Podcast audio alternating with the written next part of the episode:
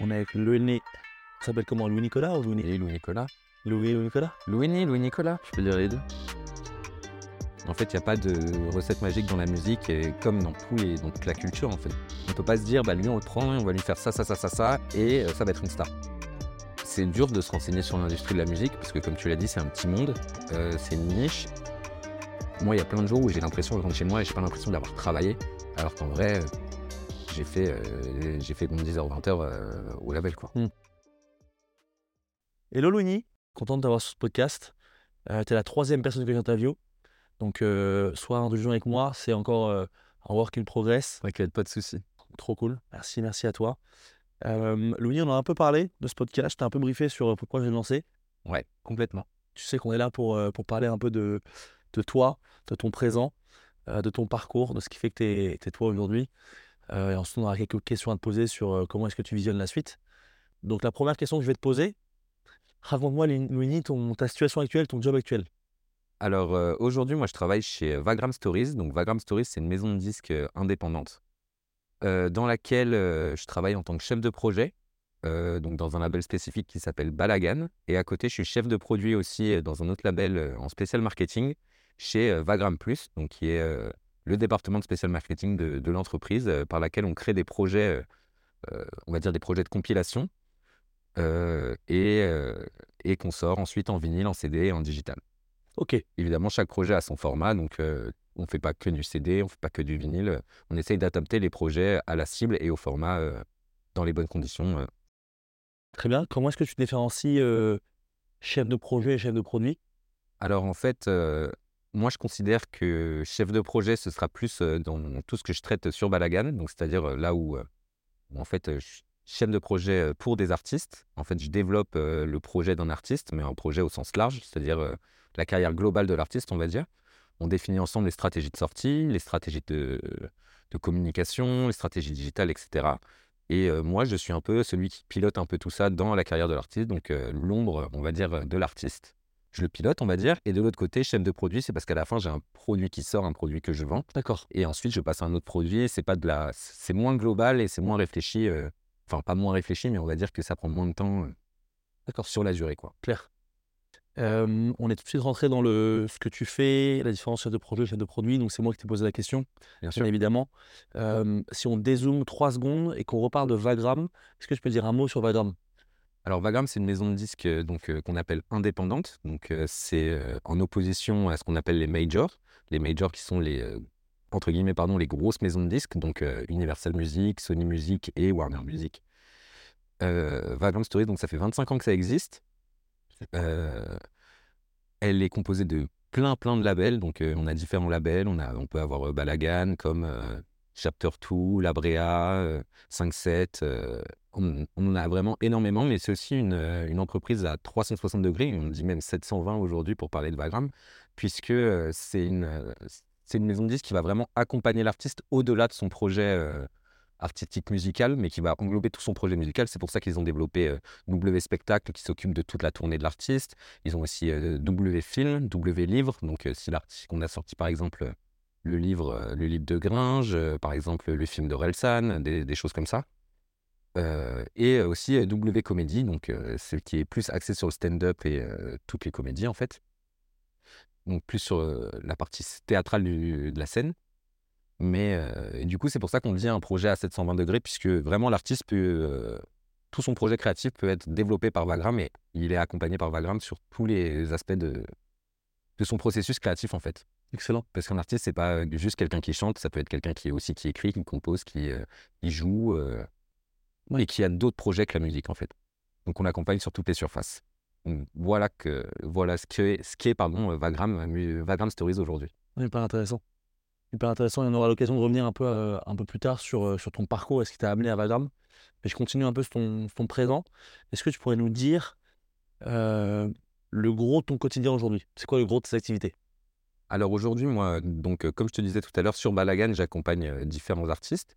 Donc euh, je vais avoir toute une partie de ma journée qui va être consacrée à ces artistes-là. Quelles sont, quelles sont les actualités, quelles sont les nouveautés, comment je peux réussir à développer sa musique, son audience, comment je fais pour justement aller toucher le public de cet artiste, comment je peux Alors ça passe par des stratégies marketing, ça passe par des stratégies de promo, ça passe par des stratégies digitales, comme j'ai dit tout à l'heure.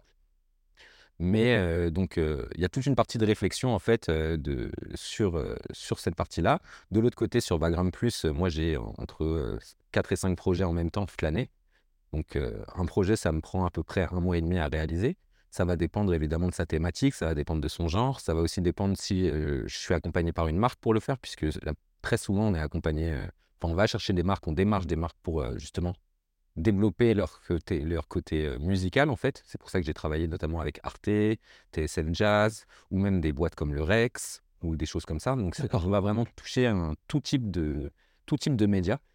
Ça peut être Trax, Tsugi. On a même essayé de faire une compilation avec Bouscapé par exemple donc euh, très axé sur le rap. Donc euh, ça peut mélanger aussi des genres. Donc ça va dépendre en fait de la complexité de, du projet, mais entre un mois et demi et deux mois, euh, je pense que c'est ça à peu près. Donc il y a toute une partie de sourcing. Donc c'est ce que je fais un peu au jour le jour. Donc une partie de sourcing des sons, je fais ce qu'on appelle des grosses bases de données, où je, référence un peu tous les titres que je considère qui peuvent rentrer dans cette compilation, dans ce projet artistique. Et, ensuite, évidemment, comme tous les titres ne m'appartiennent pas, j'ai toute une grosse partie de négociation du coup avec les ayants droit. Donc, c'est-à-dire les labels qui ont produit cette musique, donc les ayants droit, ceux qui détiennent les droits pour, pour cette musique-là et pour pouvoir me la donner donc avec ce qu'on appelle une licence non exclusive. Donc, ça veut dire qu'ils me licencient du coup ce titre pour ce projet-là, mais uniquement pour ce projet-là. Sinon, gardent, ils gardent la propriété intellectuelle de ce, de, ce titre. Donc, en, en fonction de ce que j'arrive à négocier et des titres que j'arrive à négocier, ça me prend plus ou moins de temps. Et après, il y a aussi toute la partie créative, donc la pochette, que ça, je travaille avec des graphistes, justement. Travailler avec des graphistes toute l'année qui réalisent euh, nos projets. Différents types aussi, euh, différents types de graphistes en fonction euh, du projet sur lequel on travaille. Est-ce que ça va être quelque chose qui va être plutôt dessiné? Est-ce qu'on va faire sur une photo? Est-ce qu'on va... Donc, il y a toute cette partie, en fait, de, de réflexion sur les projets qui fait que finalement, ça occupe très vite toute la journée. Très clair. Très clair. Et surtout, il y a aussi euh, toute une partie de, euh, aussi de conception du produit, mais aussi de réflexion sur euh, les prochains qu'on va avoir. par exemple, que ce soit sur la partie Balagan, je vais aller chercher, je vais réfléchir à quels artistes on pourrait aller signer pour développer le label, ou sur la partie Background Plus, je vais réfléchir à des thématiques qu'on n'a pas forcément abordées, ou pas assez en profondeur, ou alors qu'on peut encore développer ou faire des seconds volumes. Bah, pour te dire à peu près l'étendue de Background Plus, d'un côté, je peux faire une compilation de 108, 100, les 108 2024 et de l'autre côté, je peux faire euh, euh, la musique révolutionnaire noire en, 1964 aux États-Unis. Donc, tu vois, c'est deux projets qui sont totalement différents. Il y en a un qui va prendre beaucoup plus de temps de réflexion. Je peux travailler, par exemple, avec des journalistes là-dessus, euh, qui, eux, connaissent très bien la période. Et, et, du coup, ça prend plus ou moins de temps, comme tu disais tout à l'heure. Mais c'est, on a un large panel. C'est parfait pour découvrir toute la musique. Enfin, tous les genres. Moi, je suis quelqu'un de base très rap. Enfin, j'écoute beaucoup de, beaucoup, beaucoup de hip-hop. Mais du coup, en rentrant euh, chez Vagram, euh, chez Stories et notamment chez Vagram Plus pour ce projet de compilation, ça m'a permis de m'ouvrir à énormément de genres. Et aujourd'hui, euh, je peux très bien écouter du jazz comme je peux écouter du, du rare ou des choses comme ça.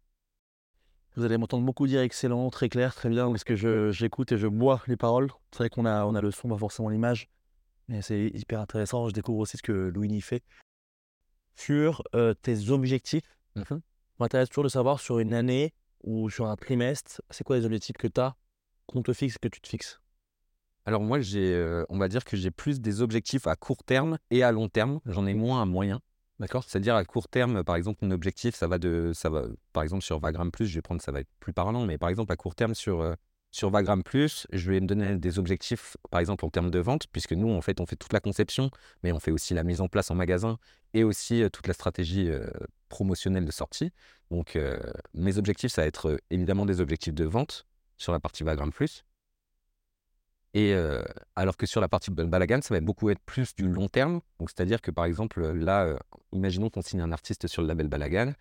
je vais réfléchir à comment développer au mieux, sa, au mieux son projet artistique et sa carrière pour que dans un certain nombre d'années, il puisse en arriver à un, point. Je ne vais pas me dire tout de suite, bon, bah, lui, le mois prochain, faut qu'il fasse 2 millions de streams ou quelque chose comme ça.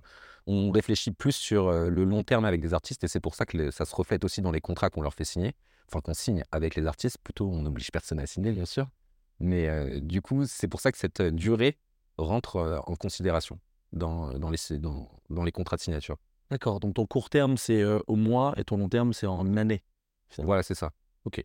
Mais les, évidemment, on passe plus vite d'un projet à un autre quand on travaille sur Vagram Plus, alors que quand on travaille sur Balagan avec des artistes, euh, justement, des vrais humains et pas des vinyles, Mm. mais euh, quand on travaille avec des, des vrais humains, en fait, on a toujours euh, en fait, des petites réussites un peu tous les jours. Et c'est comme ça, justement, qu'on peut envisager l'avenir et se projeter et avoir, euh, et se, en fait, renouveler ses objectifs. C'est-à-dire que moi, par exemple, je me dis, dans un an, j'aimerais bien qu'il en arrive là. J'aimerais bien qu'il fasse tel média, qu'il fasse telle interview, qu'il fasse tel show, qu'il qui tourne par exemple à l'Olympia, à la Cigale ou quelque chose comme ça. Alors que, mais du jour au lendemain, ça peut changer parce que justement, euh, il y a un buzz quelque part, il y a un buzz quelque part, et du coup, on est tout le temps dans cette, dans cette réflexion de se dire, euh, bah, demain, ça pourra totalement changer, ma stratégie, elle sera plus apte, et du coup, je vais devoir la renouveler. Donc, c'est pour ça que c'est hyper intéressant, et c'est un travail quotidien, et du coup, c'est hyper enrichissant en fait. clairement. Sur les difficultés maintenant que tu peux rencontrer euh, en étant dans ton boulot, sur la casquette chef de produit côté Balagram Plus et chef de projet côté Balagan, tu peux en dire plus? Ouais, bah. euh, euh, alors en fait, c'est ça aussi, tout le, tout le métier, euh, tout métier, en fait, tous les métiers de la musique, ça passe forcément par là, puisque en fait, euh, il n'y a pas de recette magique. En fait, il n'y a pas de recette magique dans la musique, et comme dans tous les, dans toute la culture, en fait, dans tous les métiers de culture, en fait, il n'y a pas de, il a pas de recette magique. On sait pas, on sait pas faire. euh, on peut pas se dire, bah lui, on le prend, on va lui faire ça, ça, ça, ça, ça, et ça va être une star. Non, ça n'existe pas. Il n'y a pas de. Du coup, la difficulté première, euh, et je pense qui, vient aussi avec la déception, c'est parfois euh, on croit énormément en un projet artistique et puis on se rend compte qu'en fait ça prend pas, ça le développe pas, ou alors c'est parce qu'on n'est pas la bonne personne pour le développer ou qu'on réfléchit pas de la bonne façon. Mais il y a toujours cette déception euh, et cette difficulté justement à. En fait, c'est très. même si on y croit vraiment et qu'on fait toutes les démarches pour y arriver, parfois ça marche pas, ça marche pas. Et puis, et puis c'est comme ça, la musique, euh, cette musique-là n'est peut-être pas faite pour se développer ou autre, et c'est très frustrant. Donc euh, je dirais qu'une des, une des difficultés majeures à relever quand on travaille là-dedans, c'est la frustration justement de ne pas voir euh, son artiste ou son genre, ou ce qu'on aime justement, péter entre guillemets et casser tous les scores.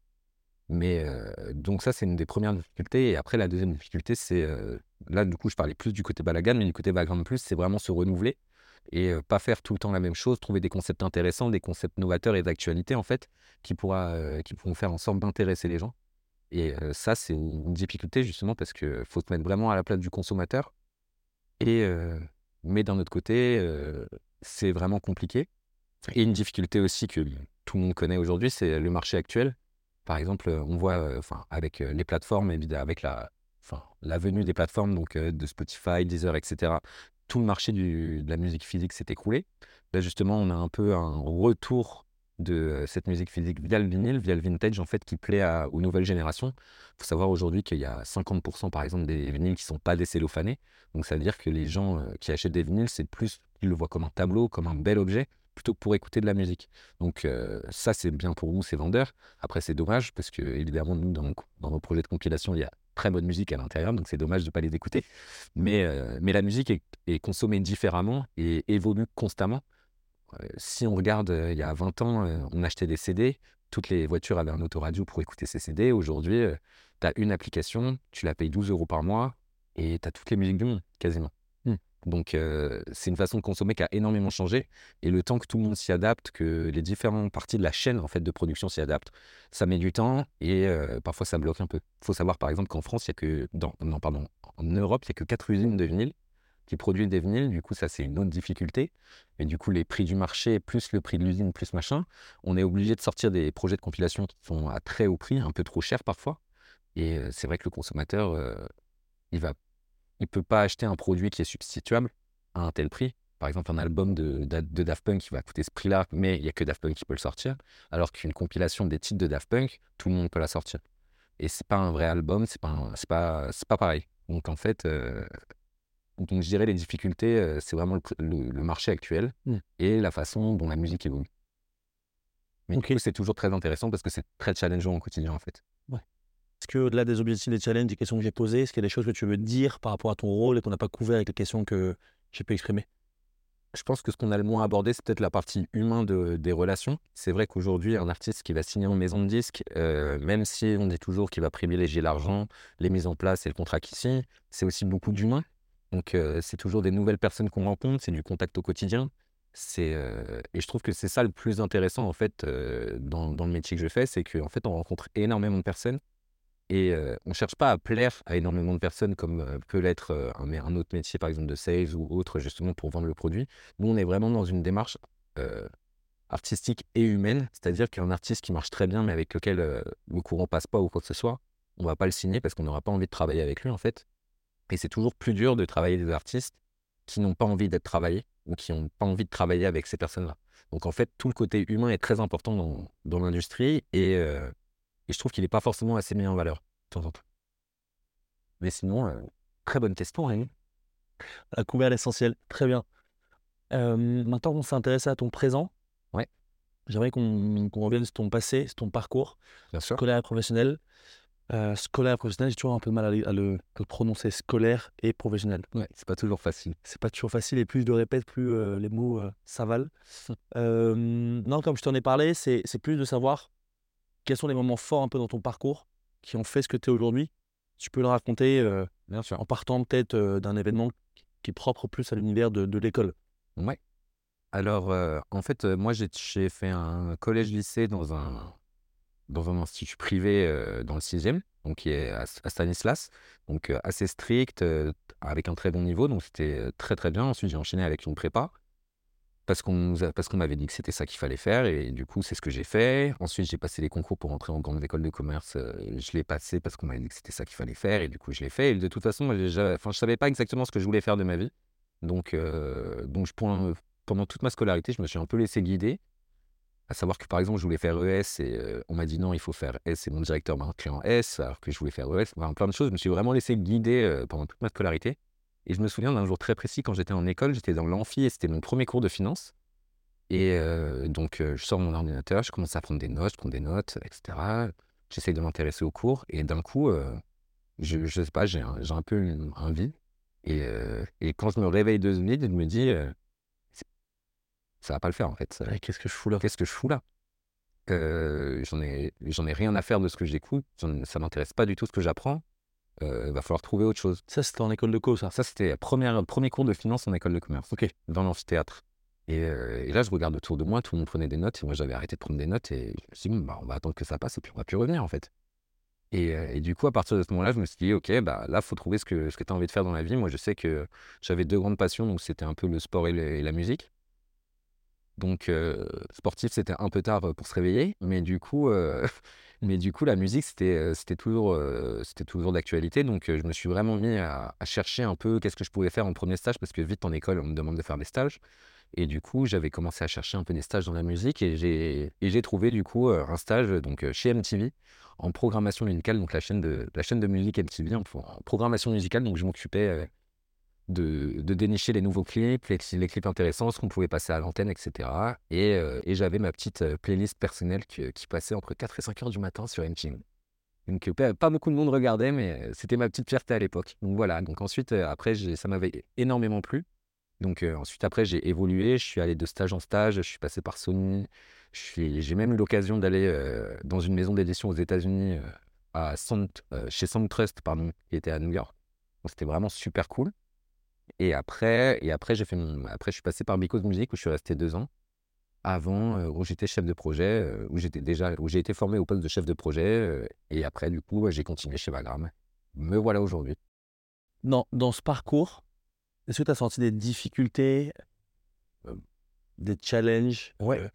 parce qu'encore une fois, quand on fait une école de co et qu'on va à un cours de finance et qu'on se rend compte que c'est pas forcément fait pour soi, même si l'école de co ouvre beaucoup de portes, euh, le fait de faire de la musique après une école de co, sans porter de jugement sur le, métier des uns et des autres, c'est pas extrêmement commun, c'est un petit milieu, c'est assez niche. Euh, toi, tu étais assez convaincu que tu voulais faire ça, mais est-ce que du coup, même si tu avais cette conviction, il y a eu des, difficultés que tu as rencontrées, et si oui, lesquelles? Alors j'ai rencontré pas mal de difficultés parce qu'en fait euh, c'est dur de se renseigner sur l'industrie de la musique parce que comme tu l'as dit c'est un petit monde, c'est une niche et il n'y a pas beaucoup de gens qui travaillent réellement dedans, même si aujourd'hui il y a de plus en plus de, de plus en plus de labels qui, sont montés, de plus en plus d'artistes qui explosent, etc. C'est que ça reste quand même un tout petit monde. Du coup, ça, forcément au niveau, par exemple, pour euh, la recherche d'emploi ou, des, enfin vraiment pour essayer de rentrer dans ce milieu-là, c'est assez compliqué parce que c'est très fermé. Il y a très peu d'offres. Les offres qui tombent, c'est euh, par exemple, euh, c'est en dernier recours, on va dire, parce que c'est beaucoup de bouche à oreille, c'est beaucoup de ah il y a machin qui part, ah bah je connais quelqu'un qui, je vais l'appeler, etc. Donc c'est beaucoup de, de bouche à oreille, c'est beaucoup de réseaux. Donc, je pense que quand on arrive au début, c'est assez compliqué, notamment là-dessus. Puis aussi, c'est très dur de se renseigner, qu'il il y a très peu de choses qui sont claires, même sur les sites internet des labels des, ou des maisons de disques. on ne sait jamais vraiment où se placer, comment interpréter l'information, etc. Donc, c'est assez compliqué là-dessus. Mais, et puis, mais après, c'est un métier qui est très prenant. Et puis, comme c'est la plupart du temps, les gens qui font ça, ce sont des passionnés, en fait, l'avantage pour comparativement à toutes ces difficultés, c'est vraiment de, de, se dire que en fait, on travaille pas vraiment. Enfin, mmh. moi, il y a plein de jours où j'ai l'impression de rentrer chez moi et j'ai pas l'impression d'avoir travaillé, alors qu'en vrai, j'ai fait, j'ai fait bon 10h, 20h au label, quoi. Mmh. Donc, c'est vraiment assez intéressant là-dessus. Tu disais que, que l'accès à l'information était parfois compliqué. C'est justement ce qu'on essaie de faire avec ce podcast, donner accès à l'information, donner accès à toute l'information sur tous les métiers, tous les parcours, pour que les gens puissent prendre une décision une décision informée justement et faire les meilleurs choix possibles. Tu serais d'accord pour que si les gens nous écoutent, veuillent te contacter, puissent t'écrire un petit mot et te poser des questions sur ton parcours? Il n'y a, vraiment aucun souci. Moi, je le fais de manière assez quotidienne sur LinkedIn parce que c'est vrai que je reçois énormément de candidatures, de, que ce soit de stage ou même de poste. Parce que, encore une fois, comme c'est un milieu très fermé, les gens ont vraiment tendance à aller sur LinkedIn, se renseigner, voir qui sont les personnes qui se cachent derrière tous ces labels. Et c'est vrai que je reçois énormément de, demandes, mais tu fais avec plaisir. Vraiment pas, pas de souci, oui. Trop cool. Euh, j'ai deux dernières questions pour toi. Mmh euh, même s'il y avait plein de questions sur ton passé et j'aurais, pu euh, liguer pendant mille ans, les gens qui nous écoutent pourront se rapprocher de toi s'ils ont, ils ont besoin, s'il y a des, choses que j'ai pas couvertes, qu'on n'a pas couvertes ensemble. Deux dernières questions. Quand tu étais petit, est-ce que tu avais un job de rêve? Ouais. Ouais, complètement. Je me souviens très bien parce que c'est une anecdote que ma mère m'a racontée une fois. Et, et, en fait, ma mère, justement, me demandait ce que je voulais faire quand j'étais plus quand, quand je serais grand. Et je lui avais répondu que, que je voudrais être footballeur. Et justement, il y avait, il y avait, elle avait tenu tout ce discours de Tu sais, c'est compliqué, il n'y en a pas beaucoup qui sont pris, nanana, etc. Et je l'avais regardé, je lui avais dit T'inquiète, maman, c'est pas grave, si je suis pas footballeur, je serai chanteur. Et donc, ma deuxième question, c'est C'est quoi ton, ton métier de rêve maintenant? Aujourd'hui, je pense que ce que j'aimerais vraiment faire, si tu me disais dans 5-10 ans où est-ce que tu te verrais, je pense que c'est vraiment. je pense que j'aimerais beaucoup monter un, label de musique avec les bonnes personnes, bien sûr. heureusement, comme je te disais, aujourd'hui, je, connais de, je connais de plus en plus de personnes qui travaillent dans, l'industrie au quotidien, que ce soit, et même dans plein d'organisations différentes. Et donc, ce serait de monter peut-être mon label de musique avec des amis, euh, des professionnels, etc., pour développer vraiment notre truc et vraiment vivre cette expérience. Parce que c'est vrai que le côté salarié, euh, c'est un peu. Enfin, ça met des barrières vite à une carrière. Alors que vraiment, si tu, tu montes ton entreprise, tu crées ta structure, c'est vraiment beaucoup plus simple. Après, ça prend plus de temps et c'est plus contraignant sur plein d'autres aspects, mais je pense que, je pense que le bonheur que tu en retires est vraiment bien plus grand. Et ton rêve de devenir chanteur, il est passé où? Le rêve de devenir chanteur, je crois qu'il est resté dans ma mezzanine, chez mes parents. il est. Il est chaud sur la couette. Exactement. Mais peut-être un jour, on ne sait jamais. Mmh. Ça, pour le coup, c'est pas trop tard. C'est moins lié à des compétences physiques que tu perds avec le temps. Exactement. Ça, il y a, y, a y a, des artistes qui pètent à 50 ans, il y a des artistes qui pètent à 13 ans. Il y a de tout. Et c'est ça qui est beau. Trop cool. Trop cool, très clair, euh, excellent. J'ai dû le répéter dix fois, mais euh, c'est vraiment la manière dont je me ressens. J'espère que j'ai pas dit trop de conneries parce que c'est possible avec le flow. Non, non, non, votre parole. On réécoutera rapidement, mais le mieux, ça reste, ça reste authentique. Mais encore une fois, que les gens puissent avoir accès à ton information euh, de manière brute, que s'ils veulent traiter cette info et, creuser, ils puissent le faire. D'où la question que je te posais sur est-ce que tu peux être contacté Bien sûr. Est-ce que tu es, disponible? Donc, très sympa. Écoute, j'ai pris beaucoup de plaisir à être avec toi. Écoute, moi aussi, Annie. Comme d'hab. Comme d'hab. Un dimanche soir, même 8h30. C'était une journée euh, à poil. Euh, si c'était pas toi, je serais pas là. Oui, oui, merci d'avoir été là. Merci. On se retrouve à bientôt. Merci tout le monde. Ah, super, Rémi. Merci. Merci. peu reçu. Avec plaisir. Ciao. Ciao, à la prochaine.